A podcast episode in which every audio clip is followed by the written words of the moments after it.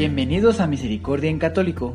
La finalidad de este podcast es compartirte la insondable misericordia de nuestro Señor Jesucristo, apoyándonos de literatura de santos como la biografía y diario de Santa Faustina, testimonios, temas para poner en práctica día a día para el crecimiento a la devoción de la Divina Misericordia. Comenzamos. Jesús, yo confío en ti. ¿Qué tal, queridos hermanos? Ya de vuelta aquí en el podcast Misericordia en Católico. Un miércoles más, así que pues vamos a continuar con el tema 36 titulado Nuestro trono en el cielo. Esta es la parte 2. La semana pasada este, fue la parte 1. Y pues, ¿qué les puedo comentar? Pues ya es eh, casi finales de mayo y 27 eh, de mayo para ser precisos y pues espero que hayan podido tener una buena reflexión con, con estos grandes tesoros que Dios nos da. Por eso yo te pregunto, ¿cuánto pensaste esta semana en tu trono en el cielo? Recuerda que el ángel a Santa Faustina le mostró su trono que tenía ella. ¿Tú te diste la oportunidad de pensar en ese trono eh, que tienes en el cielo. Y por otro lado, eh, ¿cuántas veces tú pensaste en poder llegar a la gloria eterna de Dios? Te pudo despertar en ti el anhelo eh, con la con lo que escribió, lo que escribió San Pablo a los Corintios. Y no te preocupes, si tal vez ya no recuerdas, voy a vamos a comenzar por ahí en, este en esta segunda parte voy a comenzar por ahí para despertar ese anhelo que, que puedas tener en tu corazón y a través de ahí puedas seguirte inspirando y poder eh, ir acondicionando cada una de tus acciones, actitudes, conductas para siempre ser agradable a los ojos de Dios, sin importar que, eh, más bien, sin tener la, la, ¿cómo podríamos decir?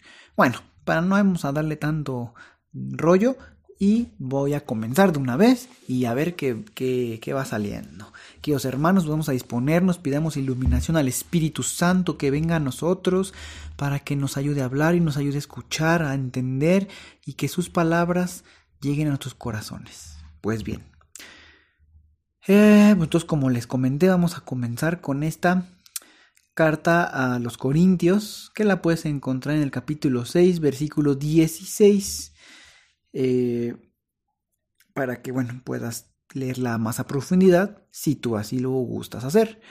Pero este pequeño párrafo aquí eh, nos dice, dijo Dios, habitaré en medio de ellos y andaré entre ellos.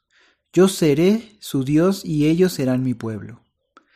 Así pues, hermanos, estando en posesión de estas promesas, purifiquémonos de toda mancha de cuerpo y espíritu y vayamos realizando el ideal de la santidad en el temor de Dios. Queridos hermanos, pues este es un pequeño párrafo, una pequeña, este, como dice aquí, las primeras palabras en donde nos motivan a estar purificados de nuestro cuerpo, que no tener manchas, es decir, pecados. Así que, pues, estás también invitado y yo también estoy invitado a poderme purificar para, eh, bueno, digamos que tener el boleto, ¿no? Como cuando vamos al cine y nos piden para entrar el boletito, pues así también tengamos nuestro boletito a la mano listo y ya preparado, no que se nos pierda la mera hora y, y este, pues hay que regresarnos, ¿no? Pero bien, nuestro trono en el cielo nos lo anunció Jesús. Así que yo voy a leértelo del, del capítulo 25 de San Mateo, versículo 34. Dice entonces, entonces dirá el rey a los de su derecha, venid, benditos de mi Padre, recibid la herencia del reino preparado para vosotros desde la creación del mundo. Bueno, este, este pequeño renglón que está en el Evangelio de San Mateo, podemos escuchar esto, estas pequeñas palabras. El reino ya está creado para nosotros desde, desde la creación del mundo. Así que no tengamos miedo y más bien tengamos fe y esperanzas. Y bueno, para alcanzar nuestro lugar en la patria eterna, también nos dice San Mateo en el capítulo 13, versículo del 44 al 46. El reino de los cielos se parece a un tesoro escondido en un campo. El que lo encuentra lo vuelve a esconder, y lleno de alegría, va y vende cuanto tiene y compra aquel campo. Así es. ¿Por qué? Porque encontró los tesoros. Así que nada, nada le importa todo lo, digamos que se deshace de todo en hablando de esta de este evangelio, se deshace de todo cuanto tiene para adquirir ese campo en donde encuentra el verdadero tesoro. Así que eso puede ser desprendernos de la tierra, es decir, pues sí, digo, ocupamos las cosas, pues que el suéter, la chamarra, la pues algo de comer, algo de vestir, pero, pero ocupémoslo por lo que es, para lo que ocupa, para lo que sirve, pero no aferrarnos a él como el tesoro, como que lo que te hace tener un estatus o algo aquí en la tierra, porque precisamente son cosas pasajeras y son terrenales. Es para el, para el mundo eso. Así que hay que, aunque lo tengas, pero la esencia es desprenderte de, ese apego que pudieses tener a las cosas y darte cuenta que tienes el tesoro del cielo. Así que, ¿qué vas a querer colectar en tu morral? Considerando y pensando que tuvieses un morral. Vamos a pensar un morral de un litro para hacerlo más tácito el ejemplo. Pues si ya tienes, no sé, 700 mililitros de puras cosas de la tierra, pues nada más podrían caber 300 mililitros del cielo. Por eso la idea es vaciar todo ese morralito de litro para poder tener todo el litro del cielo completito. Y ese es un proceso que poco a poco va sucediendo. Tú tienes que tener paciencia y estar con oración a nuestro Señor y Él te fortalecerá para que superes las pruebas o las miserias que tú puedas tener, porque para lo que para ti puede ser muy, muy, muy fácil de hacer, pues para mí puede ser muy difícil y hay viceversa. Entonces, apoyémonos los unos y los otros. Pues bien, continuando con esto, también el obispo de Nápoles eh, escribió, el que contempla de lejos su patria definitiva, aguanta en las adversidades, no se entristece por las cosas temporales, sino que halla en su Dios su fuerza, humilla su corazón y es constante y su humildad lo hace paciente. Qué buenas palabras, queridos hermanos. Así que tengamos la mirada puesta en Jesús, que ese es nuestra, eh, nuestro lugar final, y no preocupémonos por las situaciones que nos puedan acontecer. Estemos trabajando, ¿verdad? Para ir saliendo poco a poco, pero sin la preocupación, porque, porque la fe, la, la confianza en, nuestro Señor nos libera de esa preocupación. Más bien pongámonos a trabajar en las cosas que nos corresponden, ocupémonos también de las cosas de nuestro Señor, nuestro Señor se ocupa de las nuestras, Él con su divina providencia nos socorre en cada instante y momento. Y de ahí que viene la oración, ¿verdad? Pues bien, queridos hermanos, entonces de estos textos que te acabo de leer, ¿cuál es el que más te motiva o anhela a... Eh, eh, mm, a, que puedas pronto ocupar, o sea, es decir, que puedas tener esa motivación de, de creerte que ahí tienes tu trono junto a nuestro Señor Dios. ¿Cuál de estos varios textos te dan para ti un mayor impulso? Lo puedes reflexionar, regresarle otra vez a este podcast y volverlos a escuchar si tú así lo prefieres. Mientras continuemos para ir finalizando esta segunda parte del tema. Y pues bueno, es importante saber que nuestro trono en el cielo pues será gozo y plenitud de vida con Dios y con los demás santos. Santo Tomás de Aquino escribió lo siguiente, se los voy a leer. La vida perdurable, porque esta vida perdurable es el término de todos nuestros deseos. La vida perdurable consiste en nuestra unión con Dios, ya que Él mismo Dios en persona es el premio y término de todas nuestras fatigas. Esta unión consiste en la visión perfecta. Entonces lo veremos cara a cara. Consiste en la suprema alabanza, como dice el profeta, allí habrá gozo y alegría, con acción de gracias al son de instrumentos. Consiste asimismo en la perfecta satisfacción de nuestros deseos, ya que allí los bienaventurados tendrán más de lo que deseaban y esperaban. Como dice San Agustín, nos has hecho para ti, Señor, y nuestro corazón no hallará reposo hasta que descanse en ti. Por esto dice el Señor, entra en el gozo de tu Señor. Y San Agustín nos dice, todo el gozo no cabrá en todos, pero todos verán saciados su gozo. La vida perdurable consiste también en la amable compañía de todos los bienaventurados, compañía sumamente agradable, ya que cada cual verá a los demás bienaventurados participar de sus mismos bienes.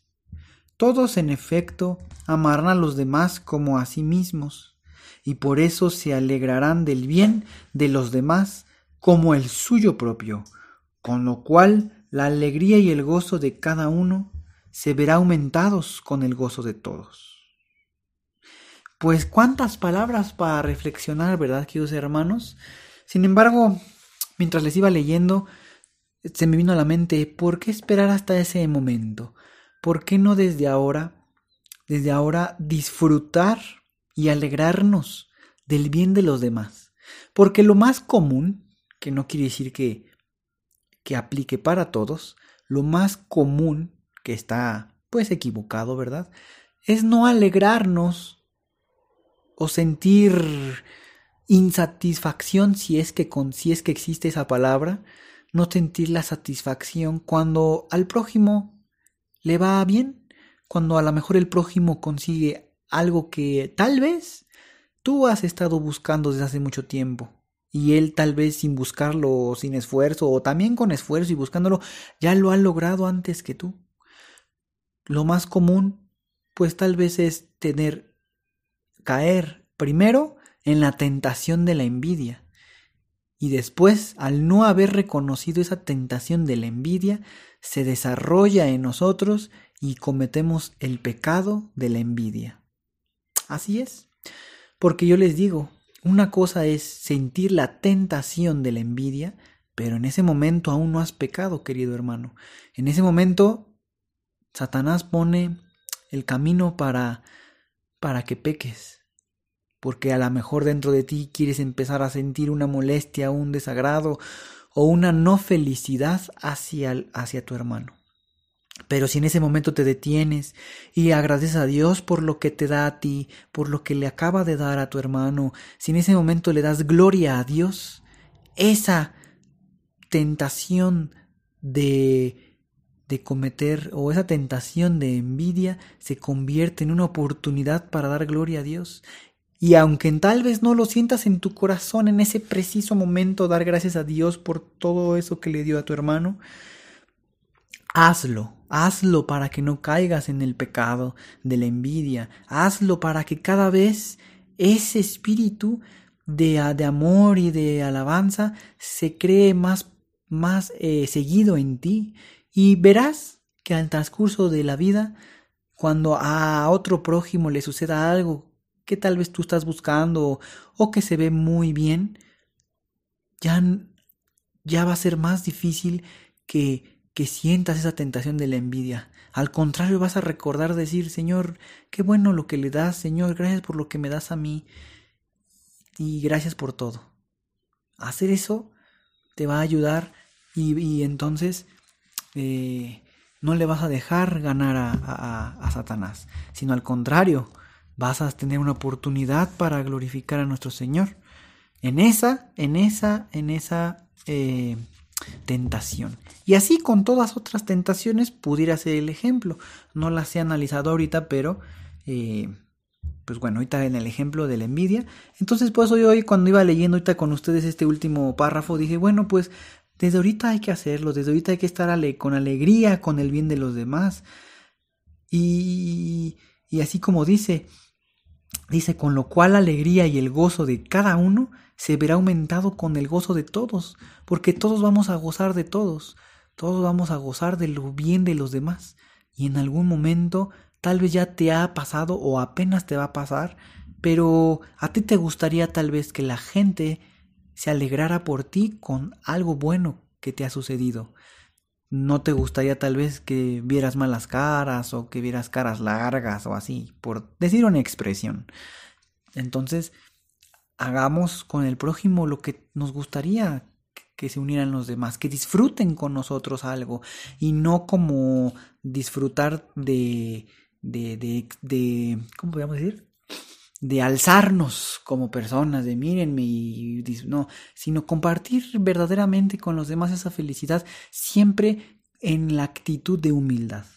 Pues bien, así que mm, de todo esto a ti que te motiva más, nuevamente con eh, anhelar tu trono en el cielo. De todo esto que se ha estado viendo en estos temas, lo puedes hacer un análisis y trabajarlo esta semana. Y eh, pues bueno, para poder durante esta semana y toda la vida, si puedes, ir anhelando ese trono en el cielo. Pues bien, queridos hermanos, muchas gracias por compartir y estar aquí escuchando este podcast de Misericordia en Católico. Damos por terminado el tema 36. También vamos ya cerrando el bloque número 8 para que si Dios quiere la semana que entra, que será junio primeramente Dios, ya sería que junio 3, si no mal recuerdo, 31, sí, porque el domingo 31, recuerden, es Pentecostés, o sea, la venida del Espíritu Santo, por lo tanto, el lunes es primero, así que el miércoles sería miércoles 3 de junio. Recuerden también que todo junio es del Sagrado Corazón de Jesús. Por ahí hay algunas lecturas del Sagrado Corazón de Jesús, demás. Si las tienen a la mano, bueno, pues las pueden, este, pues estar escuchando cada, cada, cada día. Digamos que son 30 días de como una como, son como unas, unas oraciones al Sagrado Corazón de Jesús. Si es que lo tienen a la mano o si conocen sobre eso, igual esténse pendientes. No sé si vamos a subirlo aquí al podcast. En caso que sí, bueno, pues, eh, pues aquí lo podrán escuchar. Y pues bueno, ustedes quédense muy tranquilos, que ya viene Pentecostés, viene el Espíritu Santo, espero estar haciendo la novena del Espíritu Santo, y si no, bueno, pues la puedes comenzar hoy, aunque ya vayas atrasado en algunos días, pero bueno, tú haz tu novena el Espíritu Santo y vive con paz, este, pues la venida del Espíritu Santo, y si Dios quiere el día 3 de junio, que es próximo miércoles, será el bloque número 9, eh, todo el bloque va a estarse tratando del crecimiento del alma, por medio de la divina misericordia. O sea, eh, entonces son temas también muy, muy importantes y pues sobre todo nos van a alimentar el, nuestra alma.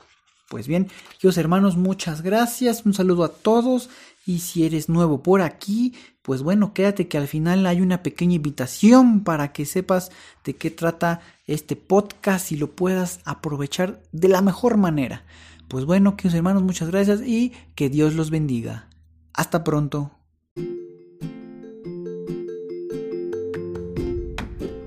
Si es la primera vez que escuchas nuestro podcast, te invitamos a que escuches el numeral 0,1,1, que habla sobre las temáticas que se desarrollan en este podcast y el lenguaje que hemos propuesto para identificar cada una de ellas, y así sea más fácil para ti escuchar las que más te agraden. Te dejamos el link del audio y la lista de las temáticas en la descripción que este audio tiene.